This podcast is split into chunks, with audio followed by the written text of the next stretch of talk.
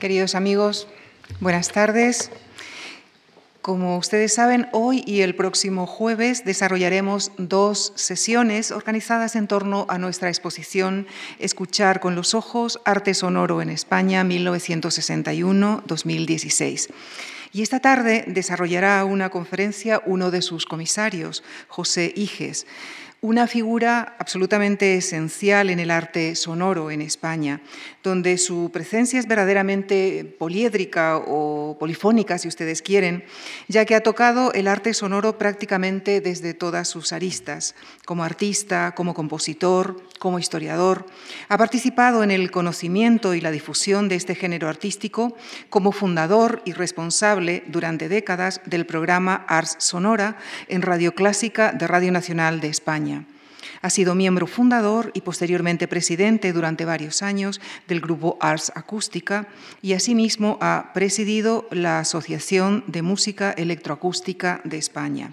A todo esto añade la próxima publicación del libro titulado Conferencias sobre Arte Sonoro. De formación, José Iges es ingeniero industrial y doctor en Ciencias de la Información. Desde 1989 colabora con la artista Concha Jerez y su producción conjunta incluye instalaciones, performance, conciertos, fotomontajes, vídeos y obras de radioarte. Con nuestro agradecimiento a ustedes por su presencia, José Iges, por su participación en nuestra programación de conferencias, les dejo con él y la conferencia que ha titulado El sonido como arte, raíces y evolución del arte sonoro en España. Muchísimas gracias.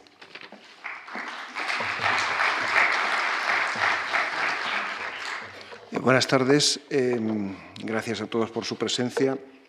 y también gracias a Lucía Franco y a todos aquellos que han hecho posible o me han dado la confianza para estar en este estrado en el día de hoy.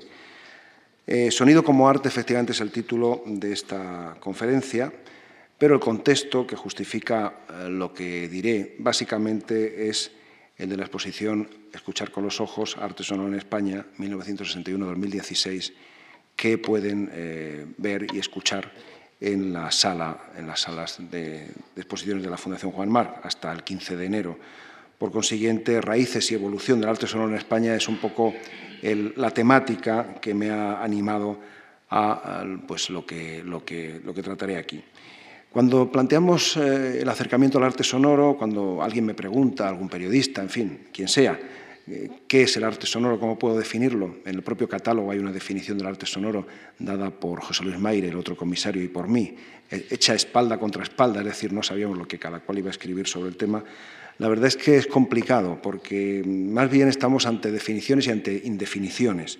Eh, desde un punto de vista de una formulación historicista ya superada, diríamos que arte sonoro sería, es el que se entendió así en, en los años 80, que cuando se empieza a formular el término,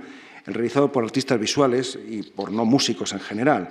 Eh, pero realmente eh, también dentro de ese contexto y con esa superación de esa primera formulación nos encontramos pues eh, gente que hace instalaciones, que hace performance, que hace arte radiofónico, que hace poesía sonora y en el caso de cada una de estas disciplinas nos encontramos con criterios escénicos, plásticos, espaciales, por ejemplo, las instalaciones y las performances. En el caso del radioarte, con eh, criterios eh, musicales, narrativos, teatrales incluso, eh, o poéticos, de tal modo que estamos ante un arte mm, claramente híbrido, nacido en la intersección, y que no puede extrañar, por tanto, que los autores que han, hemos venido realizando hayamos venido perteneciendo al mundo literario, al tecnológico, al periodístico, al musical, al arte visual, al teatral, o a varios de ellos a la vez. Es, por tanto, un arte de realidades eh, diríamos, de campos entre sillas. Es un eh, arte sonoro, podríamos decir, que es en su conjunto un arte eh, sentado entre sillas. Y, por supuesto, es el arte de quienes hacen o hacemos trabajo artístico mm, planteando el acercamiento al sonoro de esa manera, con criterios artísticos. La dificultad de abordar con mínima seriedad el arte sonoro que es se pone en evidencia cuando intentamos encontrar algo en común entre obras como estas, obras como las que a continuación les propongo escuchar. La primera son los grifos sonoros que eh, Lugán realizó en 1972, cinco están expuestos allí, y que presentó en la Bienal de Sao Paulo del año 73.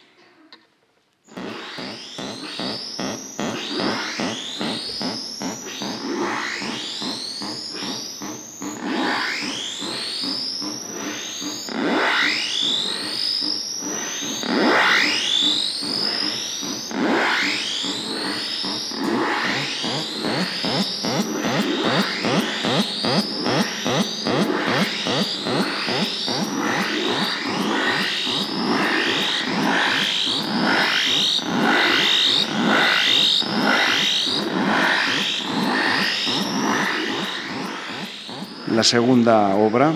eh, que propongo a su escucha, en este caso escucha y visionado, es eh, La ciudad de agua, en un fragmento titulado Cascada ascendente, en eh, una versión de la que ahora hablaré.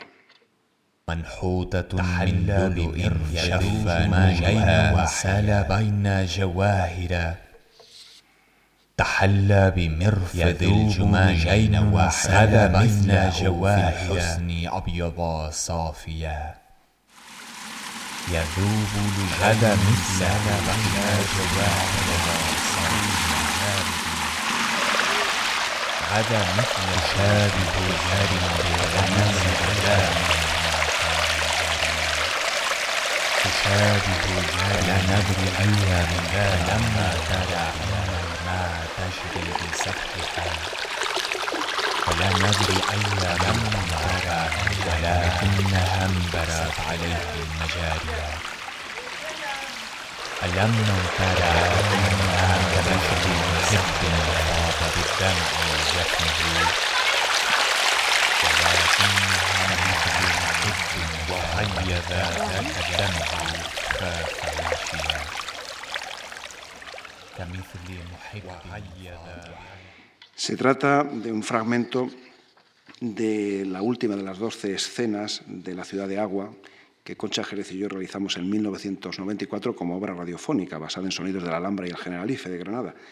y que en 2013, bajo propuesta del patronato de esa institución, realizamos en la web, a eso corresponde, en su web, con materiales fotográficos y videográficos recogidos desde una mirada que no es ni la del profesional ni la del turista, es decir, con la misma subjetividad de campo con la que fueron grabados sus sonidos en 1993 y 94.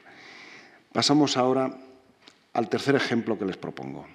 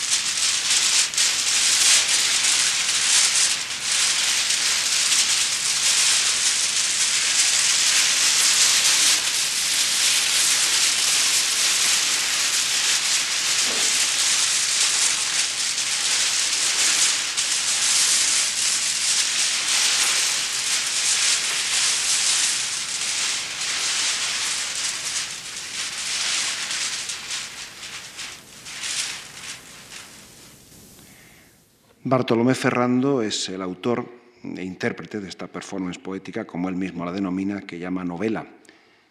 Es del año 1998, como ahí se recoge,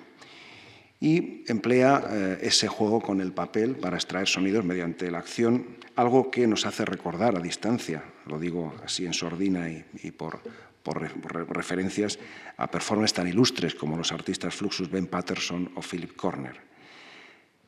¿Qué hay, por tanto, en común entre estas tres obras que, hemos, eh, que les he traído hasta, hasta aquí?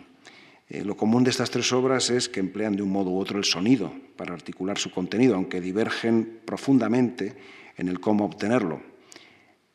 Las he traído precisamente para mostrar la perplejidad que eh,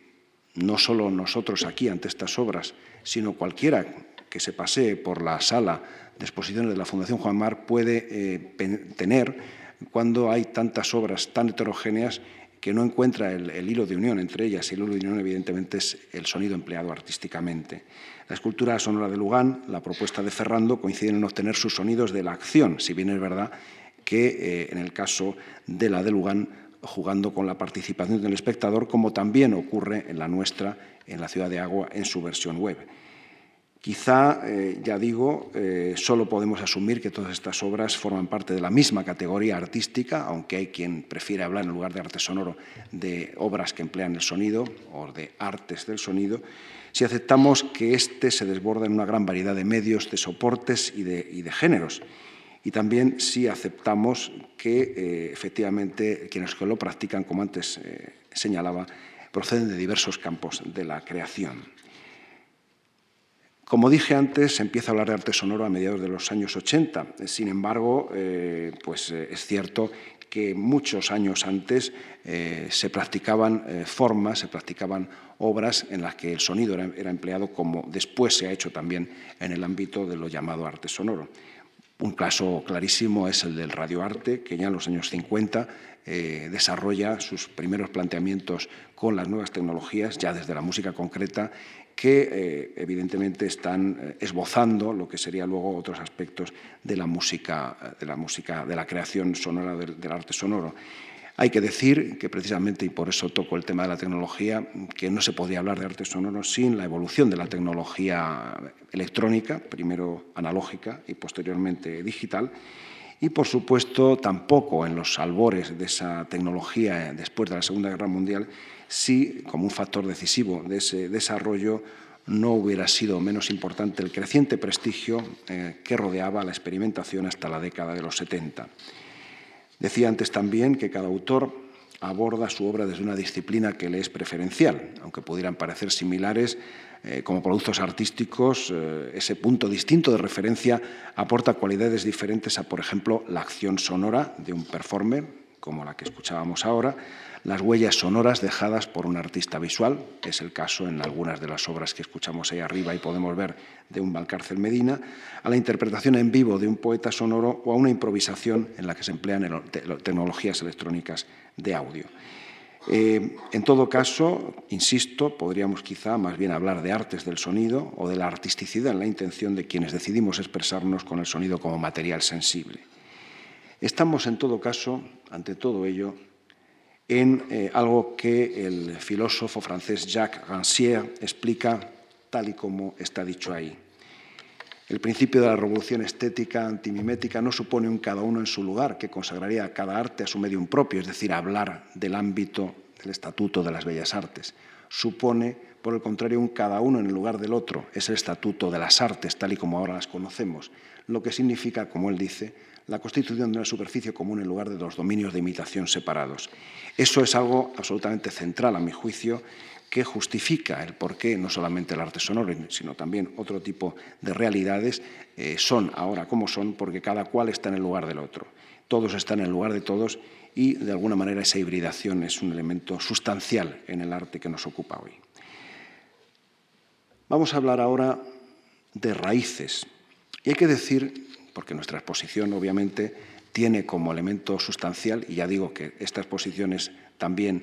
la nervadura de mi intervención hoy aquí, eh, las raíces eh, son fundamentales a la hora también de articular un poco una cierta historia del arte sonoro que hemos también pretendido desarrollar en esta exposición. Y yendo más allá de nuestras fronteras, encontramos con que mm, lo que ahora se llama arte sonoro se ha nutrido pues de raíces que están reconocidas en función de cuáles son las áreas culturales y geográficas que estudian el fenómeno. Por ejemplo, si hablamos del mundo anglosajón, particularmente americano, eh, norteamericano, estadounidense más en concreto, aunque también canadiense, estamos ante autores como Brandon Lavelle o como Dan Lander, que señalan a John Cage como precedente insoslayable, pero también en sus escritos encontramos eh, referencias a Fluxus, también a Max Newhouse, el creador del término instalación sonora a finales de los 60, o Alvin Lucier, entre otros. Proceden así, diríamos, eh, y, aunque suene a crítica, lo es, eh, en coherencia con un hacer historia y arte desde Norteamérica que tras la Segunda Guerra Mundial supone dejar de lado, en lo posible, los precedentes y las referencias e influencias europeas. En Centro Europa, sin embargo, y sobre todo en Alemania, el planteamiento es otro, se echa la mirada y el oído hacia las primeras vanguardias, se resaltan figuras como Sweeters o como Raúl Hausmann en el mundo Dada, también al mundo futurista. Precisamente ese mundo era el que nos acompañaba en, el acto, en la velada sonora del otro día para inaugurarla, en esta misma sala, en este mismo auditorio. O también, eh, pues en Francia, por ejemplo, se considera eh, la realidad de la música concreta, surgida en los años 40 finales, la poesía sonora, con autores como Marie Chopin, Bernard Heissig, eh, François Dufresne, o la figura señora también de Antonin Artaud. Y en general, cuando en Europa se han abordado exposiciones retrospectivas sobre estos temas, entre ellas, por ejemplo, Broken Music, Écoute par les yeux, Musique en scène, Son Ambiente en sus ediciones 96 y 2006, se ha atendido a la integración de grandes nombres tanto de un lado y de otro del charco. En España, ya desde la primera exposición, que tuve el honor de comisariar en el Coldo Michel en la Culturonea de San Sebastián, el espacio del sonido, el tiempo de la mirada, eh, pues eh, también ha sido esa la actitud. Hay, por tanto, vemos dos eh, realidades diferentes, dos mundos diferentes a la hora de acercarse al arte sonoro. Uno es el anglosajón, con la noción sound art, con también la referencia a la práctica tecnológica en paralelo a la artística y a los llamados sound studies, estudios sonoros, pero por otro lado en Centro Europa y particularmente en Alemania, con bajo el término Klangkunst, eh, más ligado probablemente a la música, pero eh, también explorando más asiduamente la relación entre la escucha y la mirada. Nuestras raíces aquí, en esta exposición, Escuchar con los ojos, han sido el nacimiento y primeras actividades de Zag. De hecho, eh, nuestra referencia es, la primera referencia del año 61, es Etude Stage, una obra de música concreta, por así decir, que Juan Hidalgo realizó en el GRM de París el año 1961. Y tras ello, eh, el nacimiento, como digo, y de primeras actividades de ZAG desde el año 1964, ya con Barce, em, em, con Barce, Hidalgo y Marchetti, aunque por supuesto luego llegarían muchos otros, Tomás Marco, Castillejo, Esther Ferrer. Y luego, evidentemente, también los encuentros de Pamplona, fundamentales, para explicar, pero antes vamos a, efectivamente, a hablar de otros, los encuentros de Pamplona, como digo, desarrollados en el año 1972 y que fueron para algunos el final de la fiesta de las vanguardias, una fiesta espectáculo que probablemente también fue el principio de tantas otras cosas para nuevas generaciones, como la mía, por ejemplo, en eh, lo que se refería a las nuevas tendencias eh, mm, que, planteaban también ya desde el mundo de Zag esos otros comportamientos artísticos. Antes pasaba en este PowerPoint por otros lugares que también eh, se refieren a autores importantes. por ejemplo, es el caso del trabajo en los años 60 eh, de eh, Juventudes Musicales de Madrid, Problemática 63, que fueron los que realizaron los siete números de la revista Sonda, fundamentales también, y con una colaboración importante con los artistas de la época como Sempere, eh, Zobel, etc. O también el desarrollo de las obras interactivas de Lugán, de las que antes hablábamos de los grifos, piezas como Homenaje del año 70 de Carlos Cruz de Castro, las propuestas de trabajos conceptuales de Valcárcel Medina, como entre otros a continuación de ese año 70, propuestas de instalaciones de Juan Navarro Valdeveja, algunas de las cuales están recogidas también en nuestra exposición, o proyectos, como antes pasaba por encima de uno de ellos, de Ferran García Sevilla, este en concreto, estas sustituciones del 71-72, de las que también se conservan, ya que no el sonido, algunas fotografías en nuestra exposición. Em, Ninguno de estos autores, en cualquier caso, se planteaba eh, conscientemente una evolución hacia un arte sonoro, entonces aún ni siquiera formulado como término. Los músicos trataban de abrirse a otros lenguajes, sobre todo los de los medios electroacústicos, y eh, pues los autores que empezábamos a trabajar a finales de los años 70 hemos ya recibido y asimilado esos ejemplos como factores de legitimación para nuestras propias propuestas que también surgían al calor de otros planteamientos, tanto dentro como fuera de España, dentro sobre todo con el arribo de la democracia y también con otras posibilidades también de viajar, de recibir información, de establecer contactos o de establecerse directamente en otros países. Em, la verdad es que eh, con el paso del tiempo hay que decir que muchos de esos precursores mencionados han seguido tendiendo puentes con gran generosidad hacia esas nuevas generaciones, mientras que en otros autores no se ha producido esa complicidad quizá por encontrar estas nuevas propuestas hostiles hacia su obra y poco interesantes con su legado,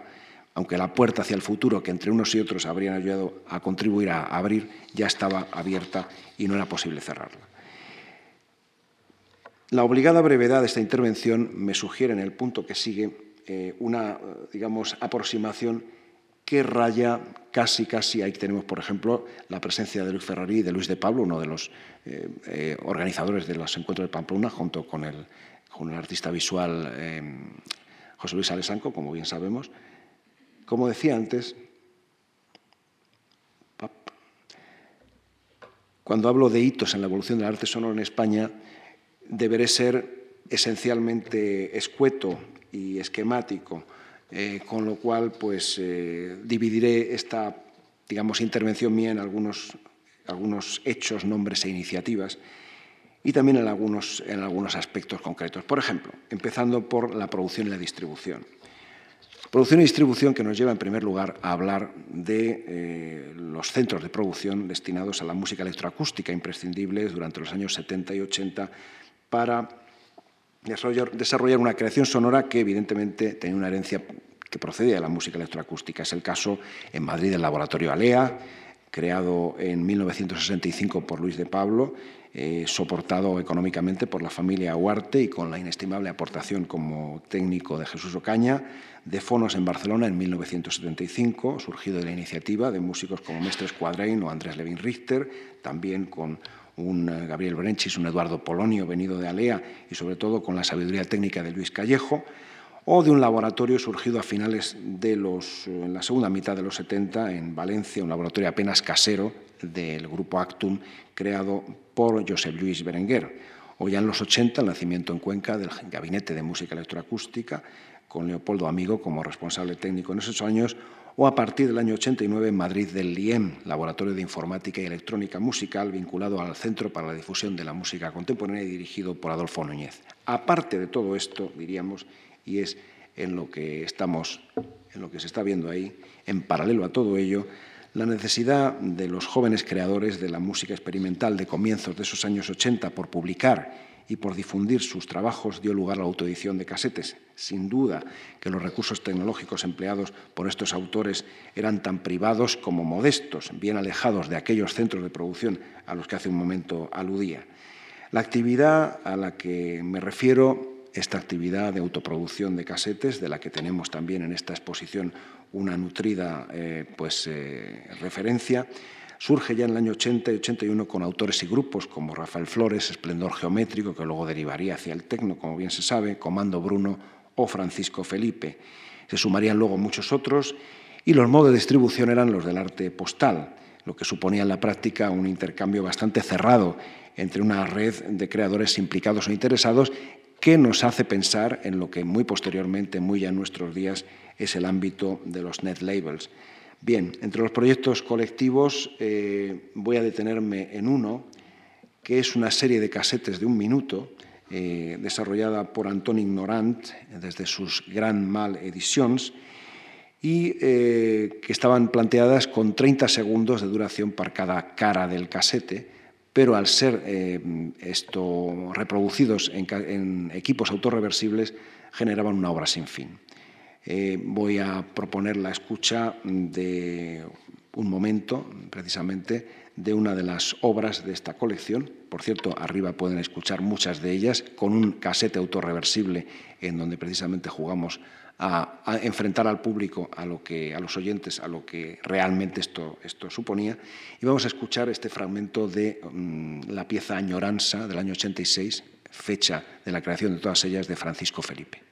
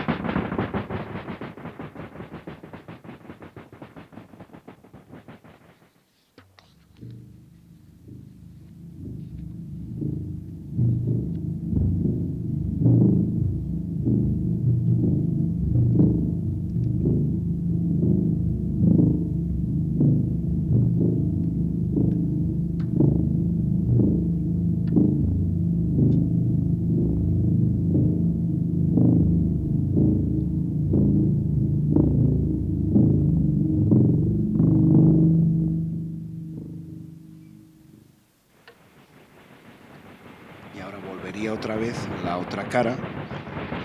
como aprecian, es una obra sin fin, pero que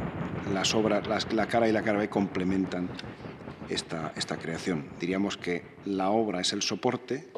y obra y soporte están creados para un modo concreto, una tecnología concreta de reproducción, lo cual cierra perfectamente el, el, ciclo. En cuanto al aspecto siguiente de esos hitos a los que aludo, difusión y divulgación, me he permitido hacer una autopropaganda, puesto que sin duda Ars Sonora es el programa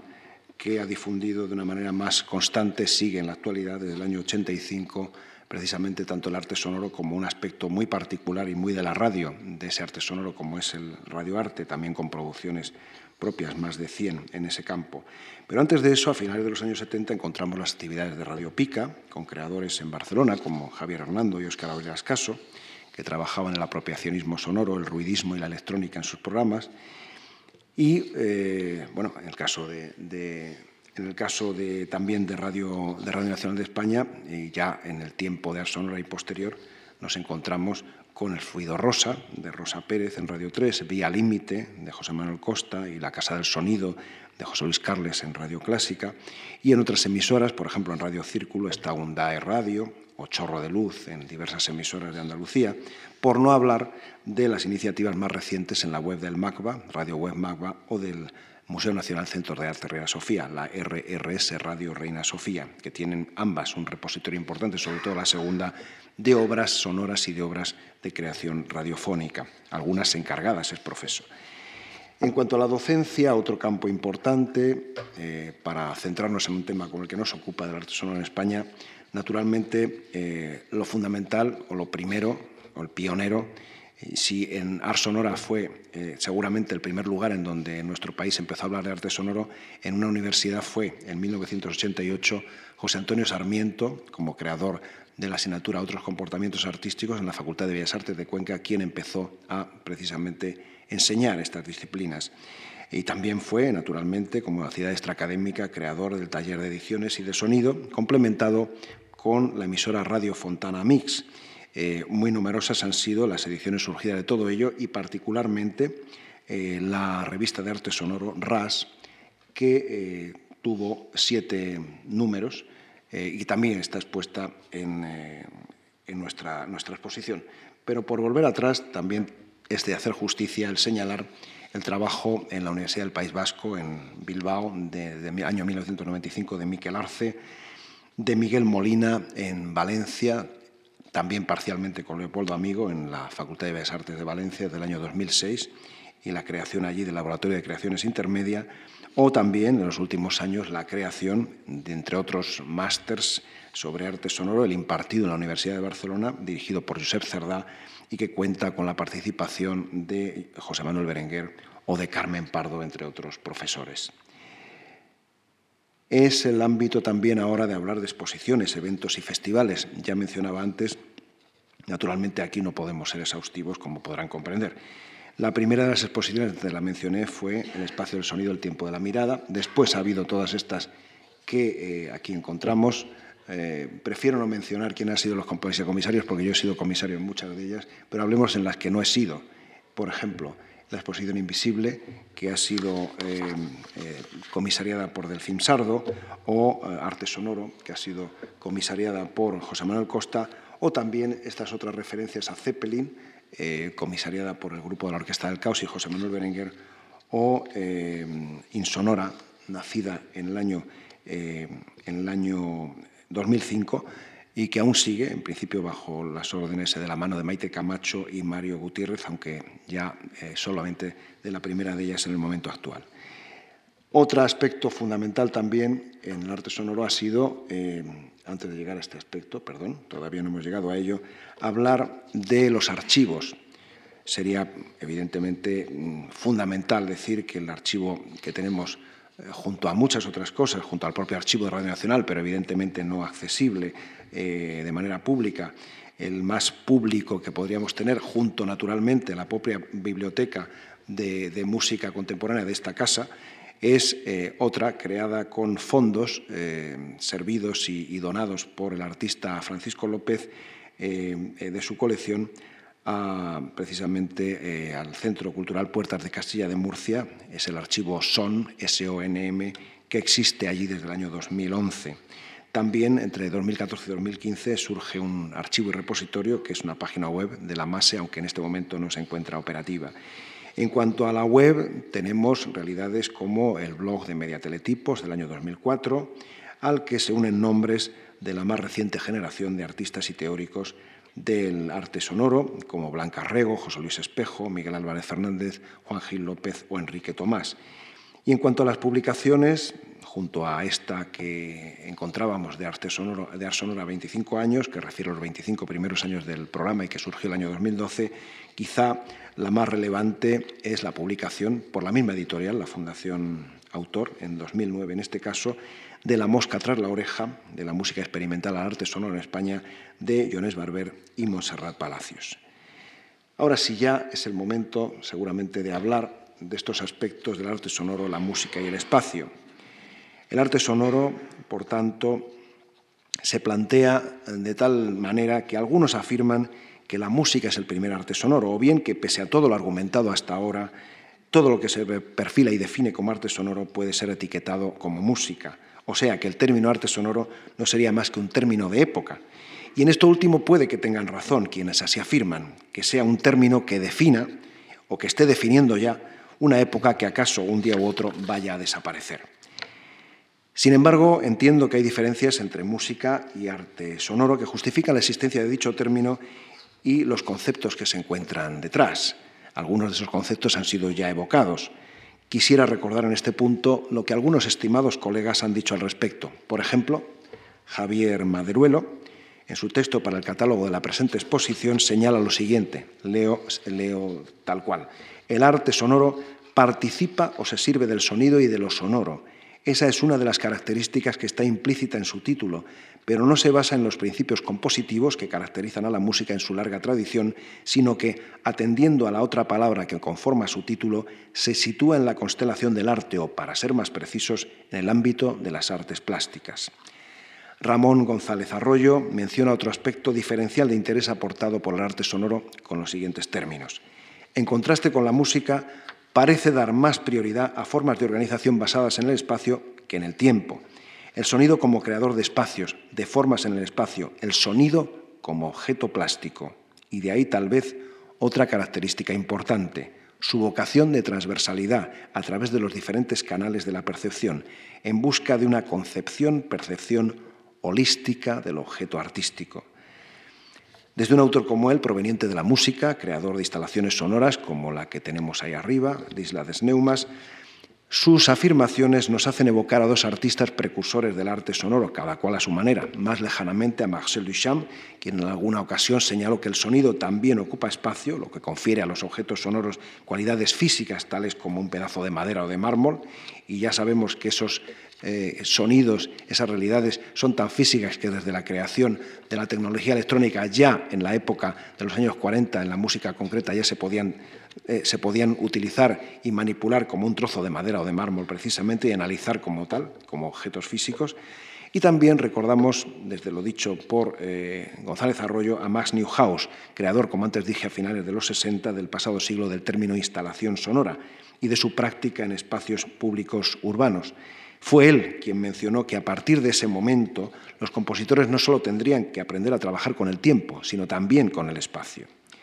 Es por todo eso quizá que una joven autora y teórica como María Andueza, que ha estudiado a fondo el trabajo de Newhouse, haya señalado que llegó al sonido por el interés de trabajar con el espacio y concretamente añade lo siguiente. Desde el primer momento el sonido me pareció un universo muy rico para dibujar, construir o relatar los espacios en su contexto.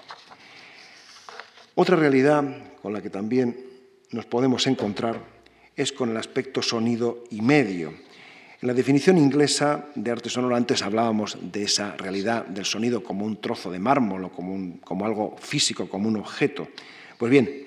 esa idea de medio que aquí he aportado viene en, realidad de la definición que uno encuentra en Wikipedia. Si, si, uno se va a mirar en inglés qué significa sound art, evidentemente enseguida sale el término medium, pero claro, medium en inglés designa materiales que pueden ser, como digo, desde el aire en la propagación del propio sonido, a la madera, al hierro, al lienzo en la elaboración de una obra de arte visual. Medio sería, pues, una aceptable traducción al castellano de ese citado término inglés, pero también en nuestra lengua tiene otras connotaciones. Algunos autores han caracterizado o equiparado el arte sonoro con el arte intermedia. Y ahí nos tropezamos con que medio podría significar en ese arte intermedia, y de hecho significa más cosas. Por ejemplo, según D. Higgins, el creador del término en 1966, con intermedia haríamos referencia a un territorio situado entre distintas técnicas tradicionales, pero estar entre los medios supondría, y sobre todo, estar entre todo lo que se puede concebir como soporte de expresión, con lo que medio iría más allá de la técnica artística y de los materiales empleados en ella. Si con intermedia entendemos, según lo anterior, el uso de distintos elementos, soportes e incluso medios expresivos, entonces obras como las firmadas en esta exposición por Barbara Held y eh, Benton Bainbridge, su, eh, su pieza Observatory del año 2014, o la que firma José Maldonado, Sangre, Esfuerzo, Sudor y Lágrimas, de este año 2016, que utiliza una cinta de cassette y un reproductor, además de un soporte bidimensional en el que el artista pega toda una serie de cintas magnetofónicas, estamos, el observatorio utiliza un sintetizador modular, un ordenador y una fuente sonora, estamos, como digo, en obras que por una parte son intermedia y por otra son etiquetables como media art, término bajo el cual quizá también podría acogerse la instalación 3D Sound Printer Can del año 2015 del joven Hugo Martínez Tormo, en la que el sonido es residuo de la acción de imprimir con tecnología 3D un objeto encontrado, en este caso una lata de refresco en un espacio natural donde no debería estar. Trabajos como estos han venido siendo acogidos en instituciones especializadas como el ZKM de Carrue, como Ars Acústica en Linz, y en este caso media o medio, eh, media art, la palabra media en, el término media art tendría que ver no únicamente con los medios electrónicos como radio, televisión o internet, sino con esos soportes y materiales de tecnología electrónica, sobremanera digital, en estos casos susceptibles de ser empleados por y para el arte.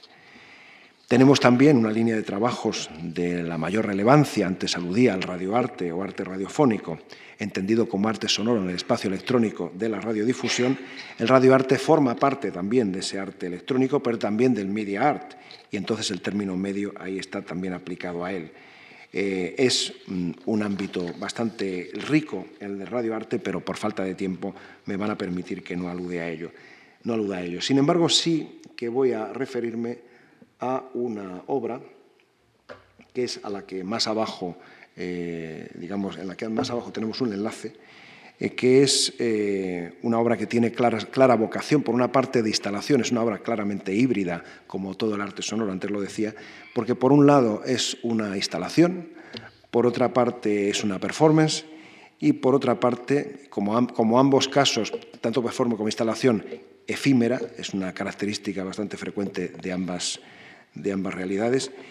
y eh, además es una obra eh, de arte radiofónico. El Ojo del Silencio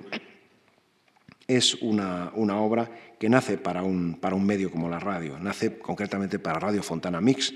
el año 1999, esa pequeña emisora creada como, como emisora experimental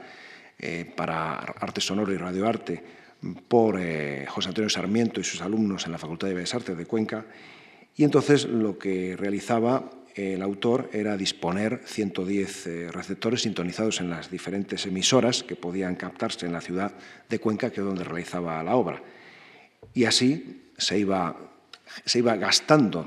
desgastando las pilas, las baterías de estos 110 receptores y de ese modo pues, el sonido que iba naciendo en un momento dado iba extinguiéndose hasta finalizar la obra el 30 de septiembre de ese año 1999. La radio para Sarmiento es un medio de investigación y de creación. ¿Cuál es la referencia aquí?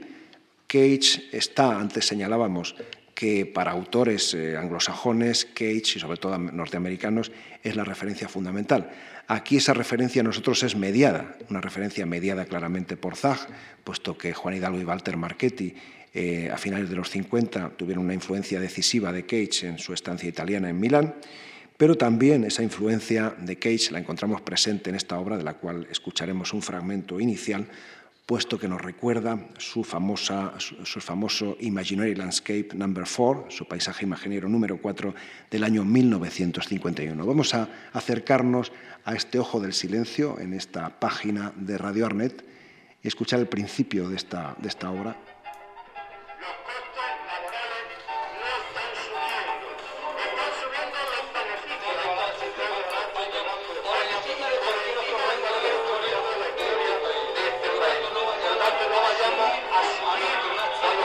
Ahí se puede ver, ahí se puede ver el estudio con las radios, por ejemplo.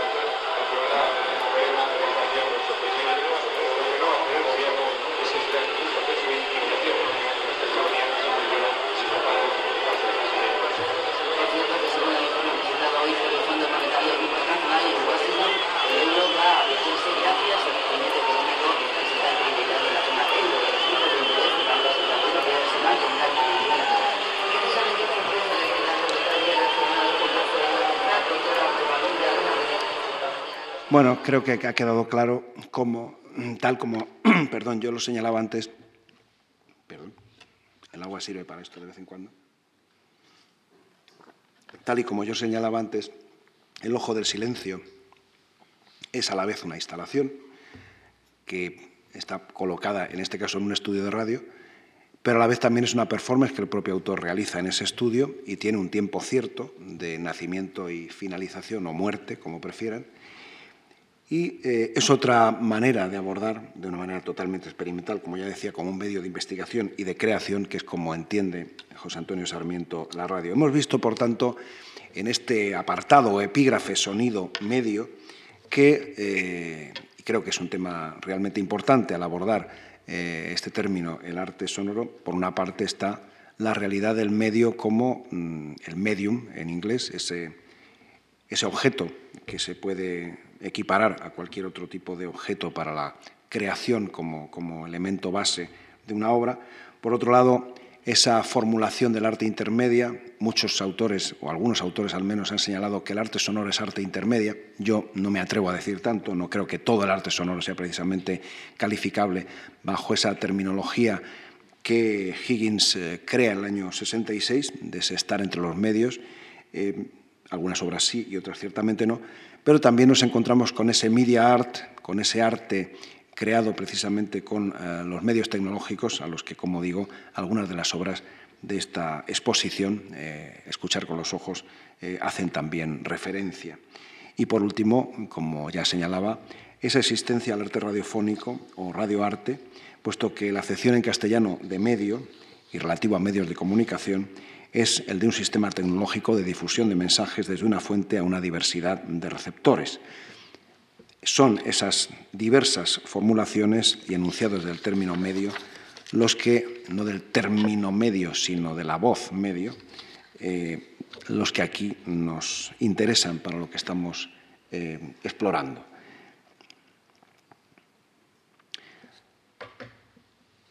Cuando ayer Jorge Fernández Guerra escribía en las páginas del país una reseña, una crítica realmente, eh, sobre la exposición que aquí arriba nos ocupa, eh, señalaba cómo, mm, aunque precisamente el arte sonoro podría estar y estaba de hecho entre distintos ámbitos, como las artes escénicas, la música, las artes plásticas, parece que en una práctica como la del grupo ZAG, arrumbado de los escenarios musicales desde hace ya decenios, pues aquello se había convertido, había devenido per se, por la fuerza de las cosas, en arte visual. No es así necesariamente. Realmente los productos de los... Es decir, no es que él no tenga razón, naturalmente que eso ocurra en el caso de Zag y en muchos otros, lo que es lamentable, pero no debería ser así. Los productos del arte que aquí nos ocupa han sido mayoritariamente acogidos, realizados y expuestos con el apoyo de medios e instituciones vinculadas al arte en de los medios, así como por centros de arte, galerías o museos, y es en ese punto sí podría dar la razón a lo que Fernández Guerra señalaba. Un caso muy claro es el de esta misma exposición y las dos que la precedieron, realizadas en espacios dedicados al arte visual, por lo general. Sin embargo, es verdad que, eh, junto a todas estas eh, evidencias, el arte sonoro también se ha generado y se ha programado en ciclos de performance, en eh, radioarte, y también en diferentes formatos de concierto, entre los que, por ejemplo, incluiríamos la poesía sonora. Hay desde, desde los orígenes del término poesía sonora, que recordemos nace en los años 50 con autores como Henri Chopin, pero también en esos años, eh, un poco más tarde, con el movimiento del Text Sound Composition eh, en Suecia, por ejemplo, y los festivales que de ellos se generan en años sucesivos, hay naturalmente una presencia pública en conciertos o en eventos, diríamos, mm, performativo-concertísticos de esas realidades. Eh, junto a considerar, por tanto, que el arte sonoro pertenece, como hemos dicho, en cierta medida también al media art, no es menos cierto que algunas de las manifestaciones se han abordado en el ámbito de las artes plásticas. Y aquí nos encontramos también con eh, obras como algunas de las que han surgido y se han mostrado en estas muestras de arte sonoro en España, como por ejemplo mm, piezas que podrían estar cercanas a esa idea no retiniana, a esa idea no coclear, como señala Seth Kim Cohen, obras silenciosas que evocan lo sonoro con, pues con una fuerza realmente de sonido congelado, como esta eh, pieza escuchando la pared de, eh, del año 1992 de Juan Muñoz, esta escultura de bronce que estamos viendo, pero también podemos encontrar esa misma realidad en eh, una obra como esta, Silencio Metareferencial, de Óscar Abril Ascaso del año 2002, que emplea distintos soportes analógicos y digitales, cassette, vinilo, CD, en las que no se ha grabado ningún sonido. Como el autor comenta en las notas de esta obra, es un ejercicio en el que los diversos soportes de registro se desfuncionalizan para mostrarse metareferencialmente solo a sí mismos. Otro tanto podría decirse de una pieza, de un múltiple, como la pieza para piano de Javier Madruelo, que también está expuesta más arriba, que consiste en un macillo de piano colocado dentro de una caja transparente de cassette. Dos ready-made, por una parte el, macillo de piano, por otra el cassette, articulando otra vez, como diría Tom Johnson, una música silenciosa. ¿Qué ha pasado? Antes decía, el arte sonoro está entre las artes escénicas, la música y las artes plásticas en cuanto a la fruición y la programación de sus, eh, de sus realidades. ¿Qué ha pasado eh, con eh, los espacios escénicos, con los espacios concertísticos en cuanto a, los territorios tradicionales de representación y exhibición de la música? ¿Qué ha pasado con el arte sonoro en ellos? Cabe decir que ha sido infrecuente la programación de arte sonoro, hablo de nuestro país, en auditorios, festivales y temporadas dedicados a ella. Concretamente, solo los ciclos dirigidos por eh, la Asociación de Música Electroacústica de España, por ejemplo, por el Laboratorio de Informática Electrónica Musical, o también en algún caso por el Festival de Alicante eh, del CDMC, han sido sensibles a estas iniciativas, pues caían dentro de la experimentación con medios y recursos tecnológicos comunes a la música electroacústica. Más recientemente han venido surgiendo festivales específicos en eh, donde se dan cabida facetas del arte sonoro que me atrevo a llamar más de concierto, en el se combinan recursos de la electrónica de audio digital y analógica con acciones escénicas, la performance, el vídeo o los instrumentos acústicos. Para otro lugar quedaría, por supuesto, el discutir si entre esas actividades no suele confundirse con excesiva frecuencia arte sonoro con música experimental o electrónica. Es, pues, un arte, el arte sonoro, que se encuentra, como decía antes, sentado entre sillas. Hemos podido comprobar a lo largo de los puestos, aún no, cuidado, no recordaba que era esa la que ponía fin. Bien, eh, decía que es un arte sentado entre sillas, hemos comprobado que hasta en, hasta en, la, forma, hasta en la forma de, de, mostrarse no se sabe a un artista sonoro si le pueden dar el Premio Nacional de Música, el Premio Nacional de Artes Plásticas o ninguno, eh, en función de esto, o quizá el, el Premio Max de Teatro. Ciertamente tenemos ahí arriba una obra que se refiere al mundo del teatro, esas ruidosísimas dos piezas de Marcelía Antúnez están extraídas de, una realidad teatral, de, una obra de los años 80 de la propia Fura del Baus. Pues bien, ese arte sonoro, como digo, podemos comprobar a lo largo de lo expuesto hasta aquí cómo es eh, pues una realidad que cae entre distintas disciplinas artísticas. Si por un lado supone un buen ejemplo de ese paradigma nuevo en el Estatuto de las Artes formulado por Rancière y al que antes aludía, por otro, plantea muchas dificultades en cuanto a su adecuada promoción, valoración, difusión. Un gran problema también es la ausencia de una crítica especializada que no valore los contenidos visuales de las obras en detrimento del discurso sonoro o, por el contrario, que no juzgue solo desde las trincheras de lo musical, con la habitual falta de perspectiva que ello suele suponer es, digo, complicado. Quizás hay una realidad más eh, fácil, más sensible, más entrenada en el ámbito del media art, probablemente por las, la cantidad de festivales que hay en, el mundo de estas, de estas realidades, como también ocurre con el mundo del vídeo para, o del cine, para tener una, visión más afinada, unos criterios más, eh, más estables respecto a, a algunos aspectos del arte sonoro, quizá la performance en otro ámbito, sobre estos, estas variantes, estos géneros o subgéneros del arte sonoro. Pero, sin embargo, es más complejo cuando estamos aludiendo a realidades como la escultura sonora, la instalación sonora y eh, otros aspectos de eh, lo que serían variantes del arte sonoro. Falta una, un juicio crítico afinado, quizá falta también perspectiva histórica, naturalmente, pero sin embargo es curioso que en otras, que en otras realidades, como el media art, por ejemplo, eso no ha sido óbice para, para desarrollar ciertos, eh, ciertos estudios teóricos y críticos y desarrollar y afinar una, y afilar el lápiz para hacer una, una crítica más atinada. Salomé Wegelin, por ejemplo, en este campo, señala que la efímera visibilidad, la efímera, perdón, invisibilidad, lo estaba leyendo mal, la efímera invisibilidad del sonido, estoy leyendo la cita exacta, obstruye el compromiso crítico, la efímera invisibilidad del sonido obstruye el compromiso crítico, mientras que, contrapone, la aparente estabilidad de la imagen visual invita a la crítica. Eso podría justificar, quizá, las dificultades del crítico en el caso de algunas manifestaciones del arte sonoro, como los formatos concertísticos a los que antes aludía, quizá las instalaciones o algunas instalaciones, o en general todas aquellas obras que no pueden ser recogidas y mantenidas en soportes estables pero hay muchas otras que sí pueden conservarse y reproducirse a voluntad. En esta exposición tenemos una gran cantidad de soportes estables que conservan obras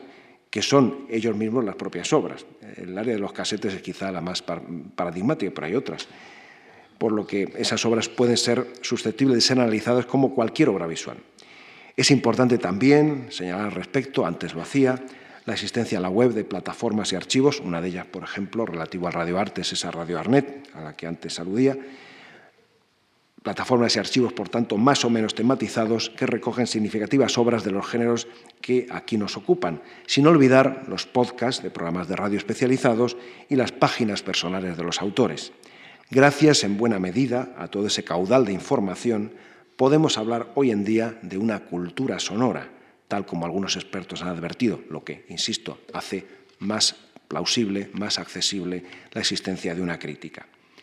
A ese mundo, a esa cultura sonora, pertenece el arte sonoro. Ahora sí, fin y muchas gracias.